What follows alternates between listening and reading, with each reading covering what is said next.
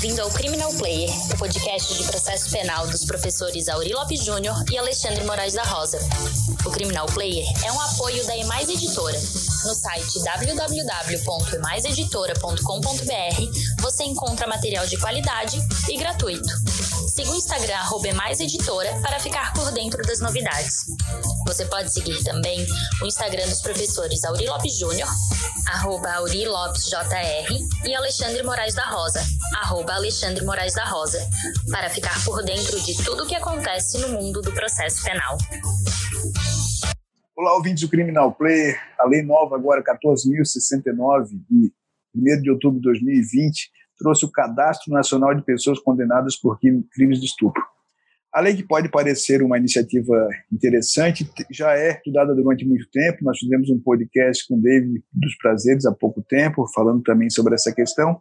E hoje convidamos a Ana Beatriz Rosa de Lima, que foi, felizmente, para mim, orientanda na, na UFS, que escreveu uma um trabalho acadêmico justamente sobre a lei de Megan, como ela poderia vir para o Brasil, algumas iniciativas que ali já existiam e como nós podemos analisar criticamente essa lei, a dimensão dessa lei, sem superficialidade. Então, o nosso desafio hoje é trabalhar a Lei 14.069, não só pelo que ela diz, mas fundamentalmente pelos efeitos que ela pode trazer. Então, seja muito bem-vinda, Ana, tirar um tempo para conversar conosco sobre esse Cadastro Nacional de Estupro.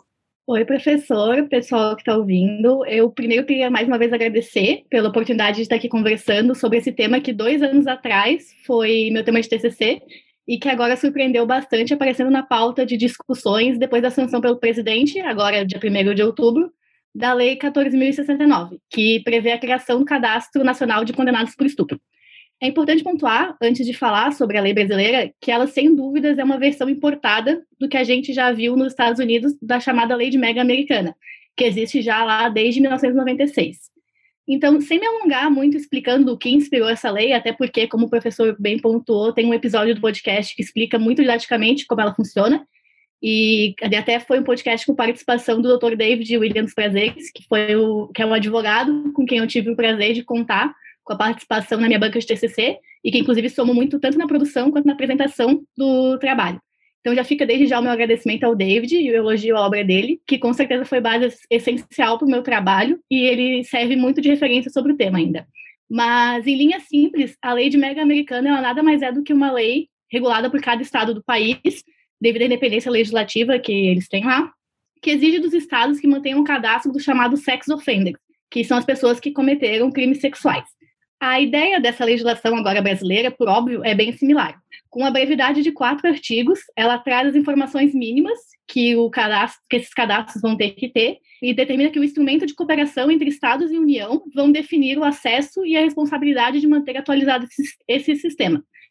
Então, assim que a lei foi sancionada, já começaram os comentários de inconstitucionalidade acerca dessa lei até que, por, por óbvio, uma, uma legislação que autoriza a criação de um banco de dados de condenados, público ou não, naturalmente gera discussão desse tipo. E voam argumentos defendendo a liberdade de informação, segurança pública, interesse social, contra o, e por outro lado a gente tem o direito à privacidade, violação à pena perpétua, entre outros. Mas, num primeiro momento, quando alguém escuta a finalidade dessa lei, já vem de imediato o pensamento de que é uma ideia boa, porque, na verdade, facilitaria, em tese, o trabalho policial e, caso fosse de acesso público, faria com que os pais, familiares e as próprias vítimas ficassem atentos a quem está à sua volta. Só que com uma simples consulta na internet, acessando o banco de dados, já seria possível ver se aquele vizinho que você acha mal encarado, se aquela pessoa que você desconfia já foi condenada por crimes sexuais. Caso positivo, óbvio, a família tomaria mais cuidado por ter essa pessoa próxima. Só que quando a gente olha bem a fundo, a gente sabe que é uma medida populista, na verdade, que vem para trazer uma falsa sensação de segurança. Porque, em tese, só causaria mais histeria social, né?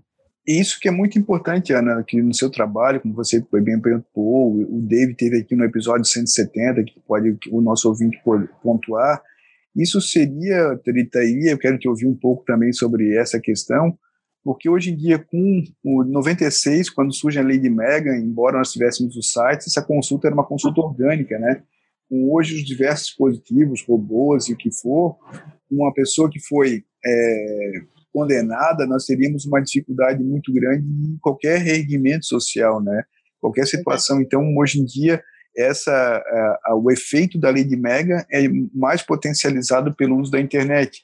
E quando você fala especificamente que isso é uma, uma um direito penal que é na verdade um populista, ele vai dar uma falsa sensação de segurança dados os números que acontecem. Então conta um pouco mais sobre isso, trazendo os exemplos lá dos Estados Unidos e das pesquisas que se deram depois da edição da Lei de Mega. Então, inclusive na época que eu estava produzindo trabalho ainda, uma coisa que muito me assustou quando eu comecei a ler sobre o tema, que foi o que gerou essa vontade de estudar mais para ver se era verdade, né? porque eu no começo até duvidei que existisse um acesso tão fácil a essas informações, foi de fato essa facilidade. Qualquer pessoa, se tu abre um site em, em alguns estados, tu abre um site, digita o CEP do teu lugar e como se fosse um Google, Google Maps, vão aparecendo vários pontinhos vermelhos. E aí tu clica nesse pontinho e ali abre uma ficha, literalmente, uma pessoa que já foi condenada por crime sexual e vale a pena até trazer a informação de que nos Estados Unidos, em alguns estados, crime sexual é até urinar na rua. Então a gente tem ainda esse problema de definição, tipo, do que, que é um crime sexual. E vai desde, em alguns estados, vão desde a pessoa que urina na rua até aquele estuprador que a gente conhece de filme que fica à espreita atrás de uma moita e pega a criancinha e joga numa rua escura. Então, é, é uma definição complicada. E, voltando até o acesso à informação, tipo, esse pontinho vermelho se transforma literalmente na ficha da pessoa e qualquer pessoa consegue ver a tua foto, o teu endereço, a tua idade, as tuas características físicas, onde tu mora, e, teoricamente, são condenados que já cumpriram. E a gente fala cumpriu a pena só por retórica, né? Porque alguém que tem os dados divulgados em um cadastro, seja ele público ou não, nunca vai terminar de cumprir a pena porque continua sendo condenado, que continua cumprindo pena, só não mais uma pena corporal. Então, e, e quando eu trazia isso para alguém, quando eu contava a facilidade da informação, como as pessoas conseguem essa informação tão fácil lá nos Estados Unidos, quando eu contava, metade das pessoas que eu conversava já ficava meio assim, né? Tipo, nossa, mas será que não era perigoso divulgar essas informações? Então, muita gente já ficava chocada quando a gente chegava nesse ponto da conversa. Só que, mais além disso ainda, é que a gente aqui no Brasil, milhares de quilômetros longe, a gente conseguia ter acesso às informações. Então, para a gente aqui, isso já chega com muita facilidade, imagina para eles lá. Até porque não tem burocracia nenhuma na consulta, lá, em alguns estados, tu só clica num xizinho dizendo que tu concorda com os termos e não vai usar as informações para né, causar nenhuma vingança ou algum mal para a pessoa, e tá tudo certo. Tu aceita uns termos de uso ali no site rapidinho e a consulta está aberta. Então, e as pessoas que ainda não se convenciam, quando eu contava de como a informação era fácil, quando que ainda não se convenciam de que era uma medida assustadora, assim, aí eu continuava contando é, as implicações sociais que tinha trazido. Porque nos Estados Unidos, hoje, existem bairros exclusivamente de condenados sexuais, porque essas pessoas não conseguem mais se colocar na cidade, voltar a viver, por causa que a consulta está ali, todo mundo sabe quem eles são, o que fizeram. E o próprio ramo imobiliário de vários estados sofreu com isso, porque as casas próximas aos lugares que se sabe onde tinham ex-condenados sexuais morando desvalorizavam. E o maior problema também é como é que a gente mantém esse banco atualizado? Tipo, não é porque ano passado morava alguém ali que esse ano a pessoa ainda vai estar lá. Então, porque os próprios a obrigação de se registrar lá é dos condenados. Então, tipo, naturalmente muitos deles não mantêm o cadastro atualizado, exatamente para não não viver com esse estigma para sempre, assim. Então, e essa, o problema do acesso à informação, que é, para mim, ao meu ver, o maior problema, é o incentivo à justiça com as próprias mãos, né? Porque as informações estão ali, então tá o endereço, a foto, o crime que a pessoa cometeu, e uma sociedade de justiceiros, como a gente vê hoje, é claro que no próprio Estados Unidos teve casos de pessoas que perseguiram criminosos sexuais e chegaram a matar vários deles com as informações que estavam ali no registro. E outro ponto bem preocupante que depois desses todos esses anos de, de cadastro da lei de Mega nos Estados Unidos que chegou a uma a conclusão foi que o custo para manter um banco de dados funcionando e integrado em vários estados da federação é muito alto. Então, trazendo até para um ponto aqui no Brasil, que na verdade eu acho que é o principal ponto, argumento contra ainda o banco de dados, é que além do investimento alto para o resultado que traz, é que é um, a gente tem um dado muito triste, não só aqui no Brasil, mas que, é, que a gente percebe muito aqui no Brasil, é que a maioria esmagadora dos estupradores brasileiros são pessoas do convívio da vítima. Então, as manchetes, se a gente pesquisar rapidinho na internet, as manchetes das notícias que saem, que, que são que, dos pouquíssimos casos que são expostos, os que saem na internet, eles mostram, na maioria das vezes, que o autor é o tio, o padrasto, o pai, o avô, principalmente quando se tratam de estupros de crianças, que é a faixa etária que essa nova lei diz querer proteger. Então, nesses cinco anos até que eu tenho contato com o Poder Judiciário, teve três casos de estupro, assim, que que eu ouso dizer que eu que, que marcaram, assim, e nenhum deles foram, foram cometidos por pessoas fora do convívio social da criança. Então, então, esse estupro que a lei de Megan visa proteger, que é o estupro praticado pelo vizinho, oportunista, que viu a criança passando na rua, aquele estupro de filme que a criancinha está passando na rua e vem o, o abusador e coloca numa van preta e leva, e leva embora, a gente sabe que, ok, até pode existir, mas a gente sabe que representa uma porcentagem muito ínfima. O típico estupro brasileiro são os processos que, que, é o que, que são os que mais marcam, na verdade, que são praticados pelos, pelos familiares. Assim. E aí, nesse sentido, o que é muito legal é que as pesquisas, 10 anos depois, né, tem um relatório do, do, dos 10 anos da Lei de Mega, que a ideia intuitivamente é muito boa, né? Todos nós queríamos, queremos segurança, então a ideia é muito, é muito boa. O problema foi que os pontos que você colocou, ou seja, nós não conseguimos proteger em face disso, e gerando núcleos. Eu lembro que o, o Vacan, quando vai trabalhar isso, o Luiz Vacan, no livro Punir os Pobres, além dos bairros, ele faz narrativas de que pessoas começavam a visitar os bairros onde tinham estupradores, porque virou quase um zoológico humano, né? De pessoas que tinham aqui, nós temos um estuprador aqui, B e C, e essas pessoas não conseguem nenhum reengajamento social porque a exclusão beira, beira porta. Com reconhecimento facial, daqui a pouco nós teremos ah, um, as pessoas chegando em locais com óculos em que você saberá qual é a ficha criminal da pessoa ela simplesmente não consegue se relacionar, criando um bolsão né, de, de pessoas excluídas nesse lugar.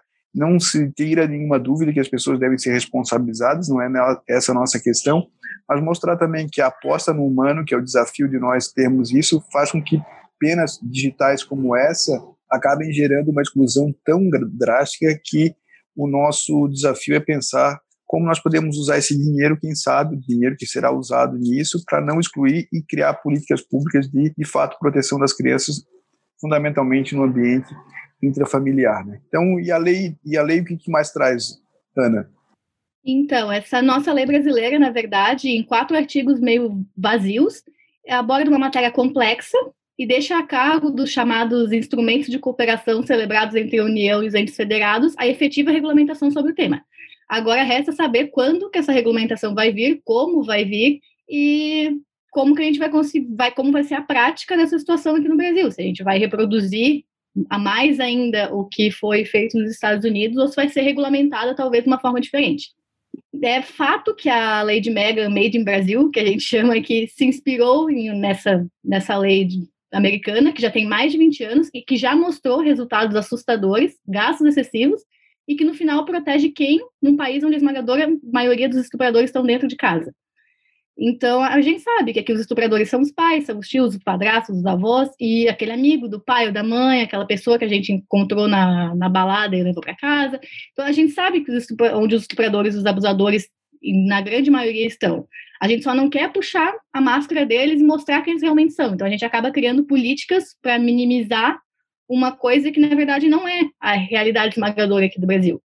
Então, o, na verdade, o que seduz nesse cadastro nacional dos condenados por estupro é aquela falsa sensação de segurança, que o professor tinha comentado, é a curiosidade social, é a sede por justiça, nunca foi a segurança das vítimas, na verdade.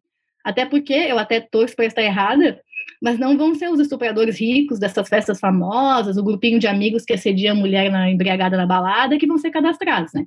A gente sabe que a lei, de novo, vai estourar no lado mais fraco. A gente tem que esperar ainda alguns anos para ver quais vão ser os resultados práticos e efetivos agora da lei. Então é isso. É muito legal que a gente pode tirar uma leitura. O teu TCC, pena que não foi publicado, mas eu acho que agora está na hora de você arregaçar as mangas, atualizar com uma, um comentário breve em relação ao que vem aí da 14 mil, esperar essa regulamentação, transformar o seu TCC, que foi aprovado uma banca com a Dani, Daniela Bornin, com o David e comigo. Eu tive uma alegria de poder lançar essa ideia. Você agarrou, foi atrás, pesquisou, mostrou dados, fez levantamentos adequados, mostrou print de tela de como funcionava isso. Quem tiver curiosidade pode ir lá no site, no site www.sexoffender.com, vai encontrar uma vastidão de informações sobre isso nos Estados Unidos. Tem a discussão da, da LGPD, da cadeia de custódia, de imagens, enfim, uma série de questões associadas àquilo que a Ana Beatriz pesquisou. Eu te agradeço muito por ter participado aqui do Criminal Player e dou a, a palavra para poderes é, fazer as suas considerações finais, Ana. Obrigada, professor. Eu agradeço mais uma vez a oportunidade de trazer à tona esse assunto bem polêmico, que fez parte do meu último ano da graduação, durante a elaboração do TCC, e deixo aqui meus votos também para que um dia a gente consiga, de fato, trazer à tona discussões sobre esse assunto, que ainda é tratado muito como tabu, e discussões efetivas que tragam resultados e que, de fato, tragam alguma segurança à vítima. E somente a partir daí que a gente vai conseguir, de fato, criar leis e ações públicas que realmente protejam os que já foram vítimas e evitar que novas vítimas também sejam feitas. Né? É isso aí. Muito obrigado pelo esclarecimento. É uma alegria gente teve aqui conosco no Criminal Player. Enfim, acompanhe lá no Instagram, acompanhe no nosso, nosso dia a dia. Quem quiser encontrar a Ana Beatriz, encontra onde, Ana? Qual é o teu endereço? Tenho, pode entrar em contato pelo meu endereço de e-mail, que é anabeatrizrlima.gmail.com e também pelo Instagram. Quem quiser também ter acesso ao TCC, eu posso enviar sem problemas, é arroba anabealima. Muito obrigado e até a próxima, pessoal. Obrigada.